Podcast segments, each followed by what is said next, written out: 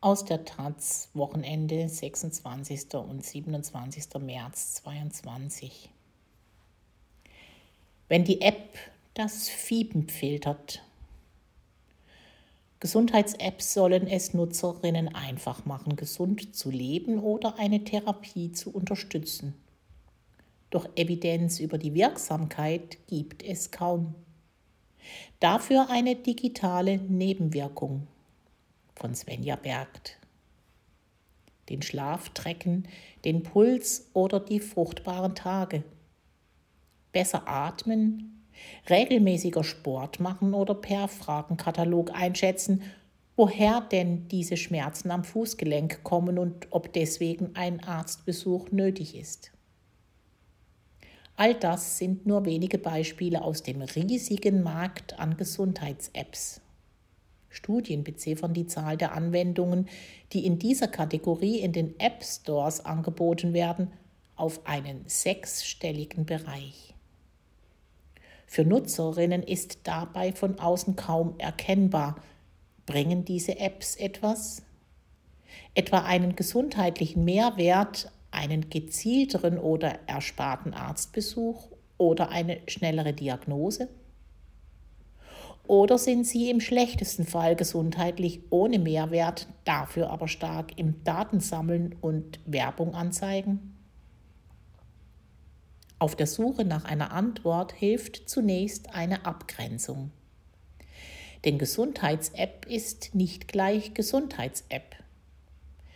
In den App Stores ist die Kategorie häufig verwoben mit Fitness- und Self-Care-Angeboten, die Grenzen sind fließend.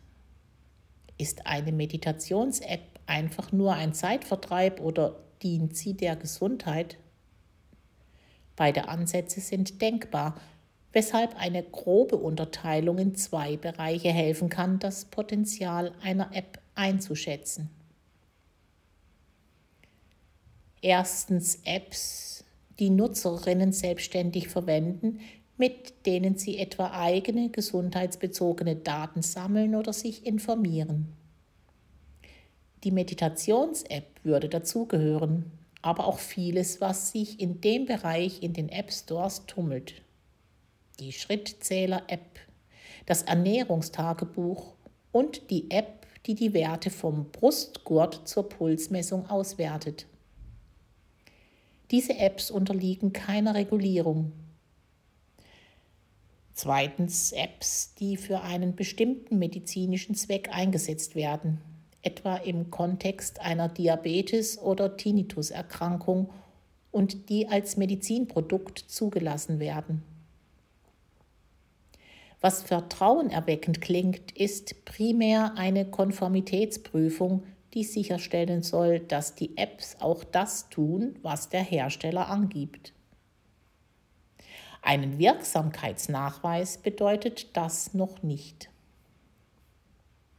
Hersteller können ihre Apps aber darüber hinaus durch eine Prüfung beim BFARM, dem Bundesinstitut für Arzneimittel und Medizinprodukte, schicken und sie so gegebenenfalls zu einer Kassenleistung machen, die Ärztinnen dann auf Rezept verschreiben können. Der App-Anbieter muss dann in einer Testphase nachweisen, dass das Produkt zu einer besseren medizinischen Versorgung der Patientinnen beiträgt. Eine im Dezember veröffentlichte Studie der Stiftung Gesundheit kam zu dem Ergebnis, dass 80 Prozent der Ärztinnen wissen, dass sie Apps auf Rezept verschreiben können und dass jeder fünfte sie bereits eingesetzt hat. Auf der Liste des BFARM stehen aktuell 31 dieser digitalen Gesundheitsanwendungen. Einige sind erst vorläufig dabei, sie müssen den Nachweis einer besseren medizinischen Versorgung noch liefern. Erst dann wird die App dauerhaft in das Verzeichnis aufgenommen. Mehrere Apps zur unterstützenden Behandlung von Depressionen finden sich hier beispielsweise aber auch eine, die Reizdarmpatientinnen nutzen sollen oder eine für Tinnitus geplagte. Die große Welt der Gesundheits-Apps im Kleinen lässt sich zeigen anhand von Apps im Zusammenhang mit Tinnitus. Wer in Googles Play Store nach dem Stichwort sucht, findet eine dreistellige Zahl an Apps.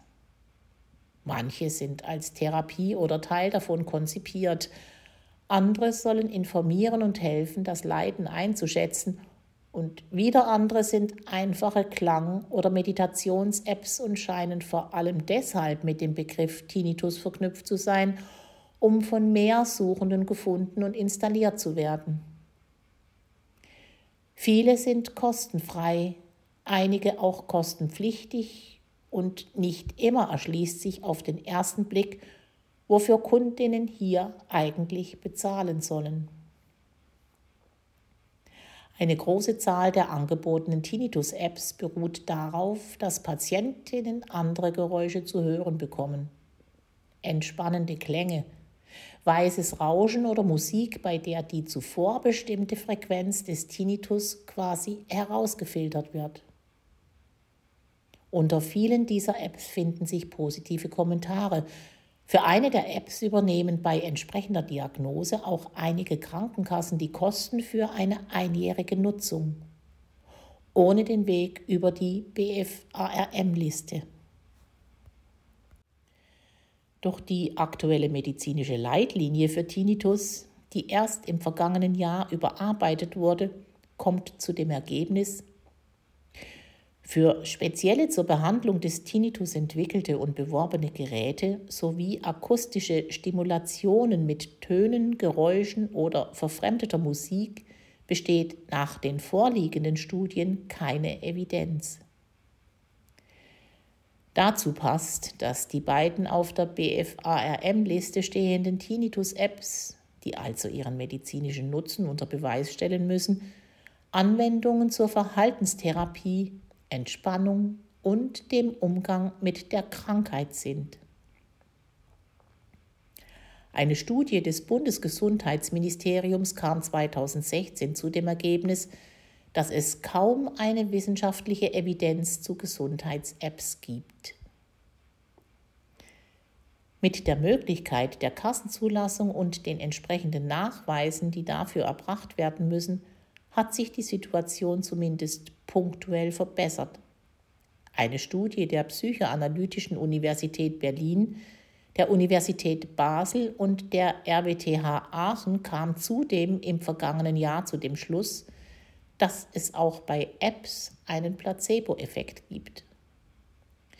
Probandinnen, denen vorab vermittelt wurde, dass die App, die sie nutzen werden, eine positive Wirkung hat, gaben das auch selbst eher nach der Nutzung an. Die Studie verwendete eine eigens dafür programmierte App zur psychischen Gesundheit. Doch für die breite Masse der auf den Plattformen verfügbaren Gesundheits-Apps gilt, ob sie etwas bringen, ist nicht bewiesen. Das ist ein Risikogebiet, sagt Peter Grieble, Gesundheitsexperte von der Verbraucherzentrale Baden-Württemberg, über die Grauzone der Apps, die gesundheitlichen Nutzen versprechen, ohne dafür Belege liefern zu können. Ein Risiko einerseits, weil etwa durch fehlerhafte Nutzung gesundheitliche Schäden entstehen können. Andererseits, weil es passieren kann, dass Nutzerinnen einen Arztbesuch hinauszögern, schließlich haben sie ja jetzt eine App.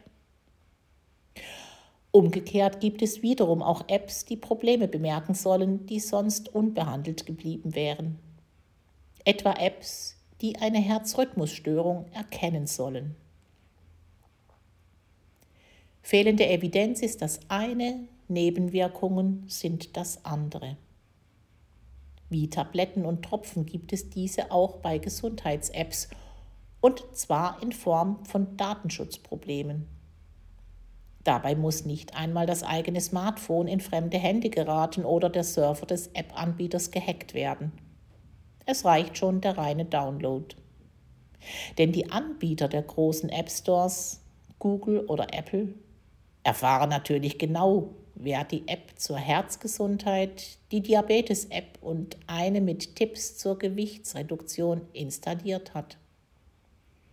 Darüber hinaus haben zahlreiche App-Anbieter selbst ein Interesse an den persönlichen Daten der Nutzerinnen. Das Bundesamt für Sicherheit in der Informationstechnik BSI formuliert es in einem Report zu Gesundheits-Apps so.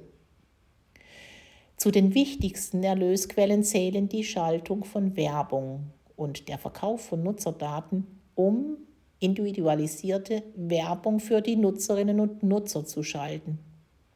Das sei besonders problematisch angesichts der Sensibilität der erfassten Daten.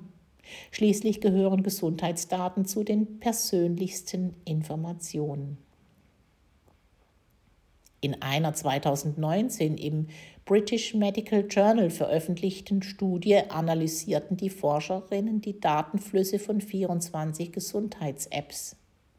Das Ergebnis? 19 der Apps gaben Daten von Nutzerinnen weiter, teils an Mutter, teils auch an Drittfirmen. Ein weiterer Abfluss lässt sich dann kaum noch nachvollziehen. In diesem Geflecht aus Dienstleistern waren auch einige, die Daten von mehreren Apps erhielten und so umfangreiche Gesundheitsprofile von Nutzerinnen erstellen können. Die Wissenschaftlerinnen fordern daher zweierlei. Eine strengere Regulierung und dass Ärztinnen bei der Empfehlung von Apps über den möglichen Verlust der Privatsphäre aufklären sollten.